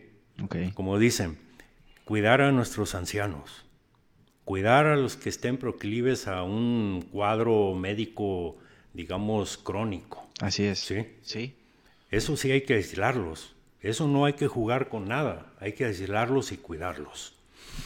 Pero para eso, pues, este, ¿qué esperanza tenemos para el empresario, el micro y mediano de Nayarit? La persona física, ¿sí? La mujer empresaria. ok, ¿sí? ¿Qué va a pasar con los RIF? Los Ok. del régimen de, eh, De incorporación fiscal. Ajá. ¿sí? ¿Qué va a pasar con profesionista? ¿Qué va a pasar con el mecánico? ¿Qué va a pasar con pues, los informales que están en el tianguis? claro, Los empresarios pequeños que hacen sus jabones, que hacen, que están innovando en un momento dado, iniciando su empresa pequeña y que no van a tener la proliferación de los compradores, los consumidores. claro, Y van a ver que pasa el tiempo y sus costos fijos se les van a ir cargando. así es, así es. ¿Qué va a pasar con los que no tienen empleos y tienen que pagar intereses? ¿Sí? Bien. Por ahí ya dibujé un escenario para los que van a pagar intereses. ¿sí? Eh, no sé si quieras, eh, Javier, Sí, empezamos. vamos, vamos. Aquí eh, el contador nos trajo unas propuestas. Obviamente esto está muy interesante. Vamos a ir federación, este, La para subdividí por estatus de federación, entidad, entidad federativa, Nayarit, municipio, y el propio empresario. Y para empresarios. Mire, antes de, de- de- de leerlas nada más, aquí tenemos Sí. un comentario de Ciudad de México. Alfonso Salcedo dice, el gobierno federal no es ni será solidario. Dice, este, bueno, voy a leerlo como va. Sí, Pues, sí. Dice AMLO, dice el Mesías que muchos creían, ya dijo que no habrá amnistía en el, en el recaudo de recursos o impuestos, como muchos países lo están haciendo. Esto viene para peor en temas económicos. Y después termina diciendo que en la crisis está la oportunidad. Y es lo que usted comenta, ¿no? Así es. parte Mira, muy interesante. el 15 de mayo de 2009 hubo un decreto, ¿sí? En donde hacía una excepción, un estado de excepción, donde hubo beneficios fiscales. Sí, Lo que dijo el presidente AMLO, que es donde yo veo que tiene que cuidar la percepción de la sociedad, ¿sí? Sí. Como mandatario, y suena crítica, pero es un llamado propositivo, ¿sí? En aquel año salió un decreto de beneficio fiscal por la cuestión de la crisis del H1N1. sí, ¿sí? Eh, la misma ley laboral, ¿sí? En nuestro México, eh, del artículo por el- del 400 en adelante, si Sí. mal no recuerdo, 427 o 57, sí. pondera qué vamos a hacer los, eh, los, los que tenemos empleos. Ok, Pero tenemos que esperar ¿eh? un est- eh, el- que se diga un estado, llamémosle de excepción, un estado de emergencia, ¿sí? Que tiene que darse por un decreto del Ejecutivo. ahí se van a activar diversos mecanismos. Bien. ¿sí? Eh, puse como ejemplo aquella eventualidad porque sí hubo, sí hubo unos beneficios, recuerdo, ¿sí? en pago de cuotas de seguridad social y todo eso. ¿no? Entonces me atrevo a dar lo siguiente. Primero, el empresario espera tranquilidad ante el cumplimiento de sus obligaciones fiscales. Ok. Que eso con el y ahora con más la fiscalización electrónica, que al segundo día ya tienes los avisos, las invitaciones, ¿eh? y a través del buzón electrónico tienes tres días para enterarte de cualquier intervención por parte de la autoridad, ya sea un, un dato informativo, un requerimiento. Okay. Estoy proponiendo la suspensión temporal por 90 días de los actos de fiscalización. Ok, aquí ya entramos a las propuestas. Sí. Sí, ya entramos a las propuestas. Entonces, esta primera, fíjese, el programa, debo, voy a hacer un paréntesis. Este, habíamos dicho que iba a ser de 30 minutos, ¿verdad? 30 minutos. Y luego dijimos que mejor de una hora. Y llevamos como una hora y media. Pero, no importa. ¿Sabe por qué? Porque quien le interese lo va a ver y lo va a ver desde el principio hasta el final. Y, y las personas sabrán qué toman, qué no toman, ¿no? Pero digo, hay tanta información ahorita, hay tanta, eh, incluso de entretenimiento, ¿no? Pero bueno, tratamos de, precisamente tocar este tema porque, pues, como usted lo comenta, lo que hay que cuidar en este momento sí es la salud, sí es, hay, hay, hay ciertos sectores vulnerables de la población, pero hay que cuidar nuestros empleos y hay que cuidar el trabajo y hay que cuidar nuestras empresas, ¿no? Entonces, por eso creo que vale la pena el tiempo que hemos invertido y que ya hicimos el, el acuerdo de que en unos 15 días nos volvemos a ver para ver qué pasó. Evaluamos este asunto, ¿no? Y entonces, entre sus propuestas, la primera la voy a leer textualmente y usted nos explica brevemente de qué se trata. Dice, a nivel federación, vamos desde la federación, suspensión temporal por 90 días de los actos de fiscalización. Así es. Eh, se pretende que esta contingencia va a durar 12 semanas, 3, meses. Sí. Sí. Los actos de fiscalización en este momento, pues lógico, este hay plazos que cumplir, ¿sí? hay plazos que corren y mm, ante la escasez de liquidez o de flujo efectivo de los empresarios por esta contingencia, lógico que no va a dar esa tranquilidad. Sí. ¿sí? Bien decía una, una persona en las redes, de contadora pública, dijo, ¿pagamos salarios o pagamos impuestos? Ok. Me gusta. Entonces, está la disyuntiva, ¿eh? Ajá. Ahí hay una corresponsabilidad tanto del empresario como de la autoridad que rige, ¿sí? ¿Qué vota aquí el público? salarios. claro. Salarios. y tampoco ¿eh? empiecen con que somos 50, no, somos seis personas, ¿eh? Porque lo van a decir, no, no, es que no, somos seis. Pero sí, efectivamente me parece algo que estaría muy, muy padre que pudiera suceder, ¿no? Sí, debe ser este, ese apoyo al empresario. Perfecto. Vamos con el segundo punto. Dice, eh, ampliación del plazo para la presentación de la declaración anual de personas morales y personas físicas al 30 de septiembre del 2020.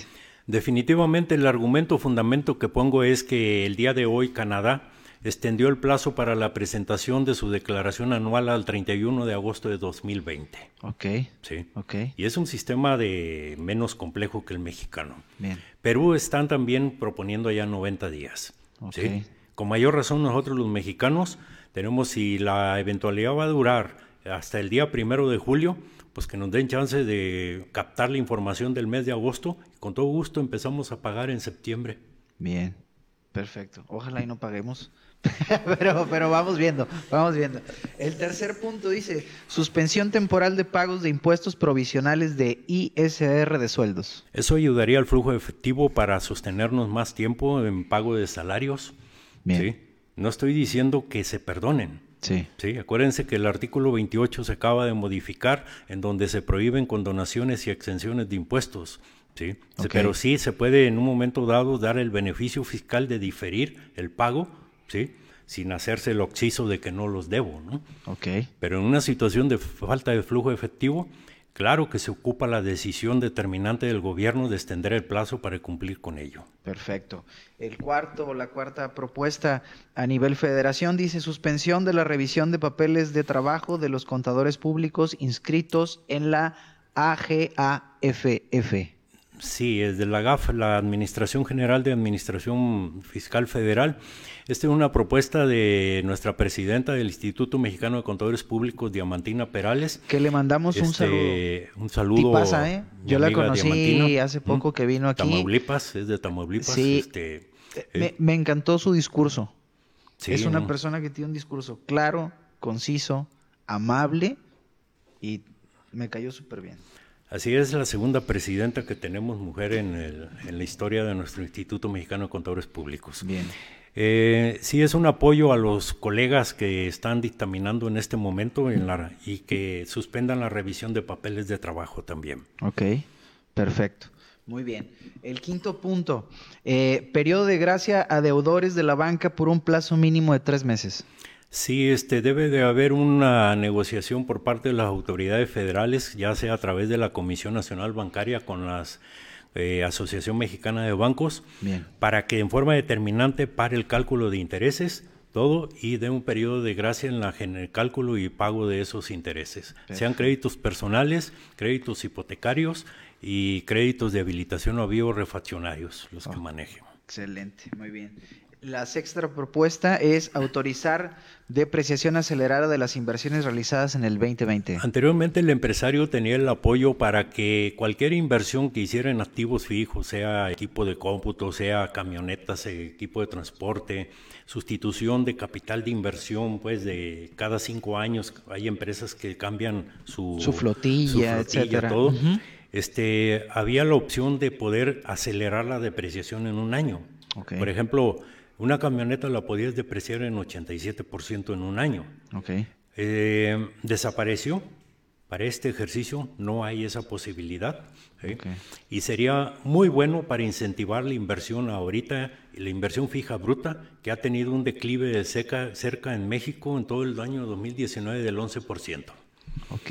Está muy grave esa situación que estamos dejando de invertir, este, eh, realizando inversión fija bruta, no estamos haciendo. Ok. Bueno, la séptima. Dice establecer un fondo de emergencia de apoyo financiero entre gobierno federal, entidades federativas y banca gubernamental, sin intereses, a 12 meses para cubrir nóminas y cuotas de seguridad social, incluyendo Infonavit, eh, sin cubrir ramos de guarderías y RCB. Ahorita nos explica qué es RCB, tomando como base la hoja de liquidación del IMSS.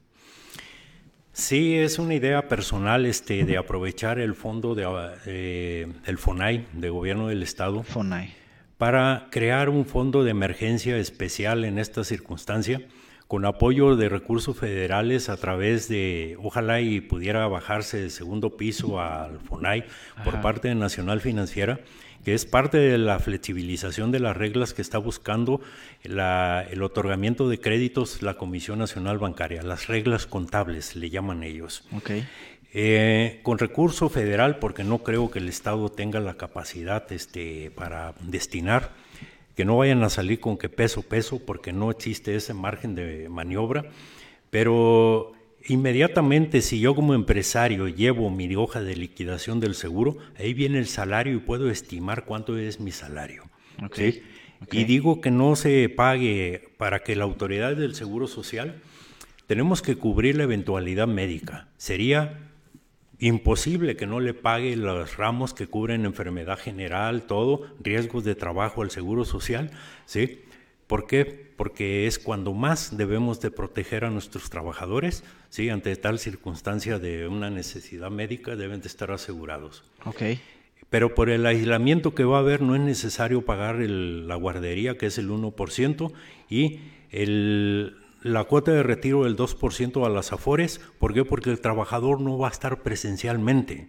¿sí? Entonces no es justo que esté abonando a la cuenta de afores ¿sí? como patrón, destinando este, lo que corresponde al trabajador por la cuota de retiro y RCB, Ok. que es cesantía y vejez, que es parte del fondo que pagamos los patrones para la pensión del trabajador. Perfecto. En esta circunstancia el trabajador debe sacrificar también esa aportación. ¿Por qué? Porque se trata de subsistir. Bien, excelente, muy claro. El número 8 y es la última propuesta para la federación es gobierno federal a través de la Comisión Federal de Electricidad, ojo, eh, durante la contingencia este, apoyar con la tarifa más baja a las residencias y a los sectores económicos afectados otorgar un subsidio en el consumo mensual del 50% durante 90 días. Una propuesta personal también este, es una forma de hacer llegar al sector informal un apoyo porque todos consumimos electricidad. Si en este periodo de tres meses hacen sus corridas financieras Comisión Federal de Electricidad y determina porque va a haber hacinamiento en las casas y va a haber mayor consumo de electricidad, sí. por la estadía permanente de las familias, sería un gran apoyo para la economía establecer la tarifa más baja en tres meses para la residencia y a los comercios hacerles llegar un subsidio, dado que no van a tener flujo efectivo para este, afrontar. Ojalá y se encuentre el mecanismo jurídico para que este apoyo eh, es una forma de apoyar a los 154 mil informales, ¿sí? los 383 mil informales que existen en Nayarit. Ok, perfecto. Bueno, esas fueron las ocho propuestas a nivel federación. Ahora vamos con las entidades federativas, en este caso pues Nayarit, que nos corresponde como Estado. Y bueno, las propuestas, la primera que dijimos, muy probablemente se esperen al martes, ¿verdad? Ya después del martes ya podremos ver qué hay. Pero las propuestas que, que usted hace son, es, número uno, suspensión temporal por 90 días de los actos de fiscalización. De la misma manera, este, la Dirección de Auditoría del Estado este, solicitar la suspensión de los actos de fiscalización sin que sea menoscabado su capacidad de verificación del cumplimiento de las obligaciones de los contribuyentes. Perfecto, muy bien. La segunda es diferir el pago de impuestos sobre nómina. Así es, este, sabemos que en la ley de ingresos para 2020 el Estado espera recaudar 316 millones de pesos. Esto conlleva que recauda mensualmente 26 millones de pesos. Si durante tres meses eh, va a sacrificar, que no va a perdonar, va a diferir el pago. Que no es lo mismo. Que no es lo mismo, ¿sí? 78 millones de pesos de, estaría apoyando, dejando de cobrar este, a los empresarios ese impuesto sobre nómina. Ok. Eh, también hago un llamado también, por ejemplo, en el punto número 3. Ah, ese es buenísimo. Este, dice, acelerar tiempos para otorgar licencias de funcionamiento con pago diferido hasta en 120 días. Sí, que hay que apoyar este, la creación de las empresas que se atrevan a, dicen, en tiempo de crisis están las oportunidades. Totalmente de acuerdo. Hay que dar esa facilidad de otorgar con celeridad las licencias de funcionamiento y con pagos diferidos. Así es, yo estoy totalmente. Eso ayudaría mucho al empresario a sentir confianza en las autoridades. Sí, y hablando de, de cuestiones que hay que evaluar, este, hay que hablar, o sea, también que vean de una vez, aprovechando que ahorita está así, pues la ventanilla única famosa que nunca ha existido como tal, ¿no? Para acelerar todo ese tipo de cuestiones. Sí, la innovación debe de caber en todos los sectores. Efectivamente. Y es un buen momento. Ahorita que todo se está digitalizando, también el gobierno se debe poner las pilas. Hemos visto que se han acelerado procesos, han mejorado la expedición de documentos de vehículos, todo, de licencias, todo. Okay. ¿Por qué no se puede también en este Claro, ¿Mm? así es. El, cuarto punto de las propuestas para eh, Nayarit es modificar temporalmente el convenio del impuesto al hospedaje que se destina a la promoción turística por seis meses para dirigirlo al sector informal con apoyos de subsistencia. Sí, es una manera de tener un recurso extraordinario. Se van a enojar los de OCB, de la oficina de, de allá del Bahía. Que le mandamos un saludo a Mark Murphy. Exactamente, pero es momento de ser solidarios y el porcentaje que ellos reciben, como va a haber una baja en, la, en, la, en el turismo, no tiene caso destinar dinero a la promoción turística cuando estamos aislados mundialmente, ¿sí? y que ese poco recurso se utilice en este momento en forma extraordinaria para apoyar al sector informal. Ok. Así es. bien. Perfecto. El quinto punto es eh, a través de la Junta de Conciliación prohibir el despido de trabajadores durante el periodo de contingencia. Sí, que no se dé cabida a ningún expediente donde vaya reflejado despedir a un trabajador. Ok, ok. Que quede prohibido en este periodo de contingencia. Perfecto, bien. Ok, con esas eh, propuestas terminamos el Estado, ¿no? Que volvemos a insistir, esperemos el martes, a ver qué pasa después del martes, que se pronuncie la federación. Y hablando de municipio, sí, hay tres propuestas para a nivel municipal y la primera es la suspensión temporal por 90 días de los actos de fiscalización que digamos que es lo mismo para el Estado, pero que aplique para el municipio. Para el municipio también. Dar tranquilidad, apoyar al empresario. Ok.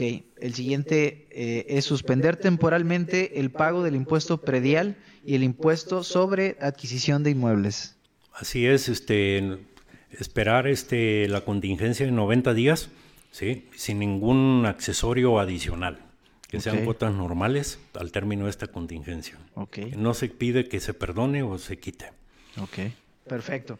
El, tercer punto para el municipio y, último punto de las propuestas es diferir el pago de derechos de agua en los organismos paramunicipales.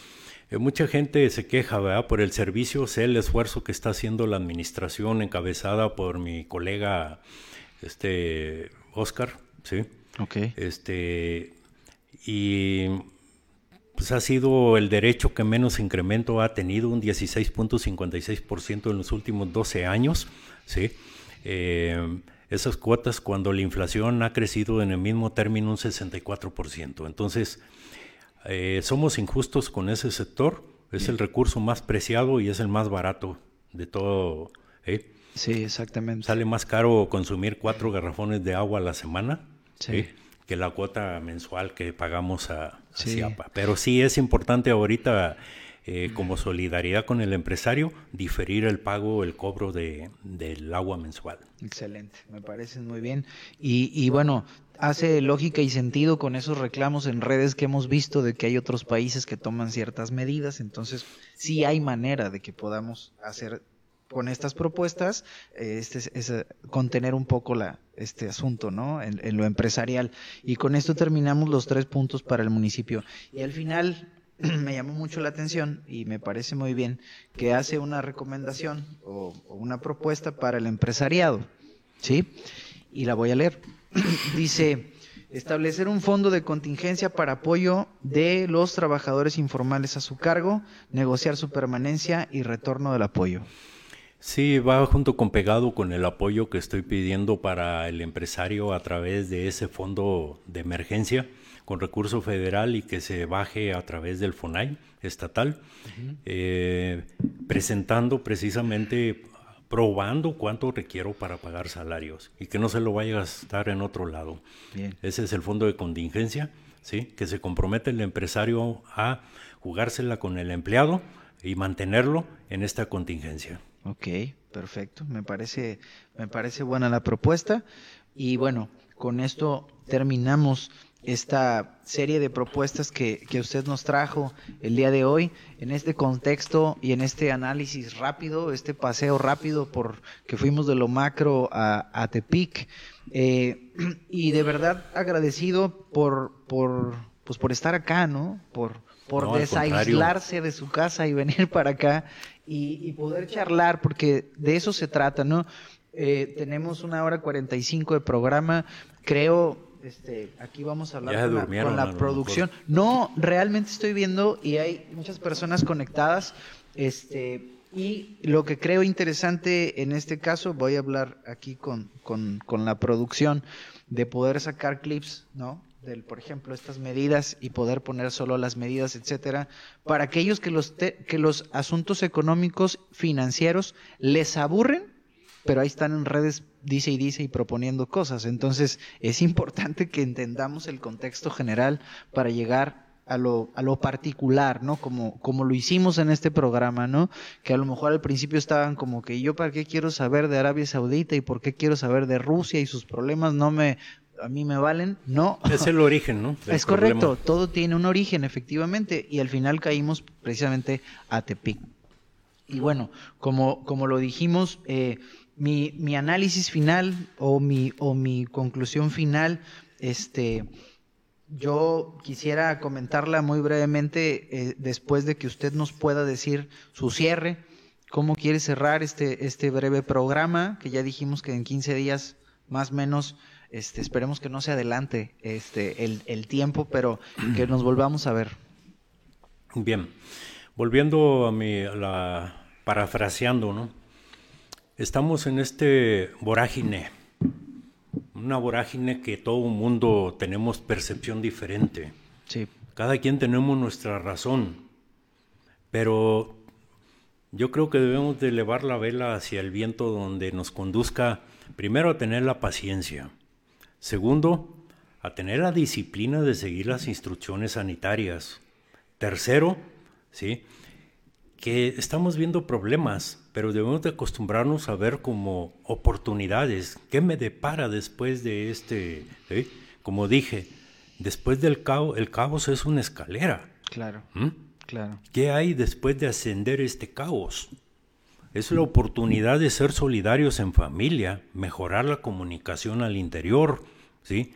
Enseñar a los hijos en un momento dado habilidades que no tenemos el tiempo, ahorita lo tenemos, ¿sí?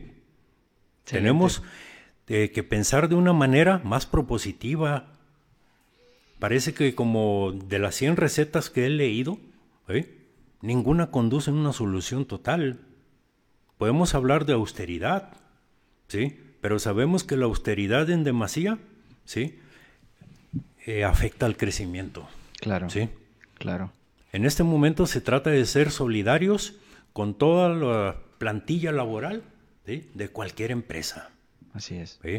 Y ser solidarios con las personas que a nuestro alrededor veamos solas y no tienen posibilidad de ningún ingreso. Así es. ¿sí? Es un llamado a ello y esta propuesta va teledirigido no para imponer una razón, este es un conjunto de propuestas que he recolectado en una investigación documental, pero hay que ser determinante, ¿sí? Así es. ¿Ocupamos empleos? Claro que sí. Debemos de dibujar un futuro a los jóvenes, ¿sí? Con esperanza. Debemos de hacerlos emprendedores. ¿Cómo le vamos a enseñar que cada 12 años va a haber un fracaso? ¿Por qué? Porque es una expansión fiscal todo y se crean burbujas internacionales y tengo que pagar un costo. Nos tenemos que poner agujetas. ¿eh? Sí. Y ese es mi llamado, pues, a que en un momento dado, en vez de estarnos quejando, ¿sí? creamos oportunidades de decir, ok, me está llevando eh, pifas, por no decir otra Eh, cosa. Me está cargando ¿Mm? el payaso. Me está ah, cargando el payaso, ¿no? Ajá. Pero no, hay que sacar fuerzas de flaqueza y en cada problema hay que cambiarlo por una oportunidad. Es correcto. Es correcto. Me gusta mucho la, la conclusión, ¿no? Y más que haya dicho lo de pifas y eso, porque lo bajamos a un terreno humano, ¿no? No tan técnico y estamos en una charla muy, muy a gusto. Eh, efectivamente, yo igual coincido, o sea, los momentos de crisis son momentos de oportunidades, ¿no? Ahor- Ahorita es cuando debemos de, de ser creativos, ¿sí? De, después de esto, muchas personas van a cambiar su manera de vivir. Eso es un hecho. que sí. Eso es un hecho. O sea, no sé si para bien, no sé si para mal, pero muchas personas van a cambiar su manera de vivir. Van a cambiar a lo mejor su actividad económica, su actividad laboral. Usted dijo algo muy importante. Hay que enseñar a nuestros hijos y, y a las personas, eh, ahorita que estamos en familia y así, las habilidades que tenemos. Porque eso es sumamente importante, ¿no? ¿Qué habilidades tengo? ¿Cómo las puedo desarrollar en este momento? Y como le comento, a lo mejor hasta tu actividad económica cambia, ¿no? Es un momento también de, eh, ahorita que estamos replegados, de planeación, ¿sí? ¿Qué Sí. vamos a hacer? Hay cosas que no podemos controlar y eso es lo que yo siempre comento. O sea, podemos estarnos ahorita lamentando y haciendo un montón de cosas, pero hay cosas que no vamos a controlar. Necesitamos que alguien más tome las decisiones. Necesitamos entender el contexto global y, y una vez que eso se acomode, porque esto es un reajuste, usted lo acaba de decir, es un periodo, dijo incluso cada 14 años, por ejemplo, ¿no? Estos son reajustes, son reacomodos, ¿no? ¿Qué impactos económicos va a haber? ¿Qué impactos medioambientales va a haber? Que yo creo que es lo único positivo que ha salido hasta ahorita, ¿no? Es el medio ambiente, cómo han disminuido emisiones de gases, se han limpiado un montón de cosas, etcétera. Eh, pero ahorita son los momentos en que todo mundo debemos de estar bien. Ahora, la reciprocidad y la lealtad son bien importantes en este momento. También esa cuestión es importante comentarla, porque también hablando del lado empresarial, ¿no? Eh, el asunto de los empleos está perfecto, pero el asunto del empresario y del emprendedor que tiene que pagar sueldos, etcétera, también es importante que el, que el colaborador entienda la situación y que de alguna manera haya esa, ese diálogo, esa reciprocidad, ¿no? Para entender que, pues, ¿qué es lo más sencillo en una empresa ahorita? ¿Qué sería lo más sencillo? Cerrarlo. pues, claro, cierras la empresa y se acabó. ¿Y quién te va a contratar? ¿Sí? ¿Y, ¿Y a dónde te vas a ir? ¿No? Entonces, o recortar personal, ¿verdad? Me quedo con el básico, bueno, qué, qué mejor eh, condición, ¿no? Para, para decir, ¿sabes qué? Pues no puedo tener la nómina que tengo. Sí, mira, Nayarit en su economía presupuestiva ha generado estados de confort. Muchas veces no se valora el esfuerzo, ¿sí? Creemos que eh, transitando por la vida nada más y esperando a lo mejor, en mi caso, ¿verdad? que yo ya voy a cumplir la edad para jubilación, estoy preparando. Okay. Pero yo no espero en un momento dado llegar a un estado de confort y recibir un dinero y ya que caduque mi actividad. La vida se vive intensamente. Así es. Y yo quiero rematar con esto. Hay que enseñar a nuestros hijos, a nuestra familia. Acuérdense que el amanecer no dura todo el día. Y ahorita estamos en una etapa de eso. ¿sí? Vemos oscuridad, pero más allá vendrá otro amanecer. Así es. Es una etapa de reinvención. Hay que reinventarnos como todo, toda la vida, ¿no? Definitivamente. Y, y entender que las cosas que no podemos controlar, no las podemos controlar. Pero lo que sí está en nosotros, en nuestra familia, en nuestro entorno, en esa solidaridad con los que no, de repente no pueden en su momento, esa lealtad que debemos de tener hacia nuestras empresas, hacia nuestras familias, hacia nuestros colaboradores. Definitivamente. Son, Javier. son los momentos. Y llamar ¿no? a la población que siga las indicaciones sanitarias, todo, no revelarnos. El centro está lleno todavía. Uh -huh. Se, mucha gente está sacando a los niños como si fuera. ¿eh? Sí. Como si no hubiera una emergencia. ¿sí? Sí. No esperemos a un decreto tipo California en donde nos prohíban salir de nuestras casas. No, eso sería. Hay que ser malo. solidarios y hay que ser este, inteligentes, ¿sí? Previendo por nuestra, cada quien. Así es. Muy bien, este Felipe, contador, muchísimas gracias por haber estado con nosotros en este primer programa. De verdad que es un honor tenerlo este, como padrino. No, ¿verdad? no, al de, de contrario. este programa Arre con Arrenquín, en este, este, en esta página nueva, en estos canales nuevos que vamos a estar este, difundiendo diferente contenido, información de interés, ¿no? Y ahorita en estos tiempos, pues es bien importante entender los aspectos económicos para saber qué está en nosotros y qué no, ¿no? ¿Qué podemos hacer y qué no?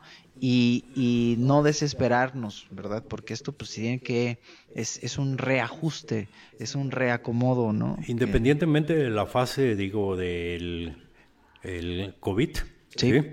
el COVID-19, es una etapa extraordinaria, va a seguir una, un peligro de recesión económica. Sí. Pero hay que contribuir con nuestro gobierno en este momento a superar esta etapa. Así ¿sí? es. Y no lo va a hacer solo el gobierno, no es responsabilidad total del gobierno. Ok. Yo estoy seguro, siempre he dicho, en Nayarit así hagamos 10 hospitales más, que ahorita ya se terminó uno acá por la cantera, ¿eh? somos capaces de llenarlos, porque no tenemos el hábito del buen alimento. No Ok. procuramos en un momento dado cuidarnos. Ok. ¿sí? Pero como estamos en una fase también de riesgo económico, en este momento, aparte de nuestro organismo, debemos de cuidar nuestros empleos. Así es. Sé que vamos a salir fortalecidos, estoy Así seguro. es. Yo también. Y de verdad, pues muchísimas gracias por haber estado con nosotros. Nos vemos en 15 días. 15 Si- días, si, si con no todo es que, gusto. si no es que antes.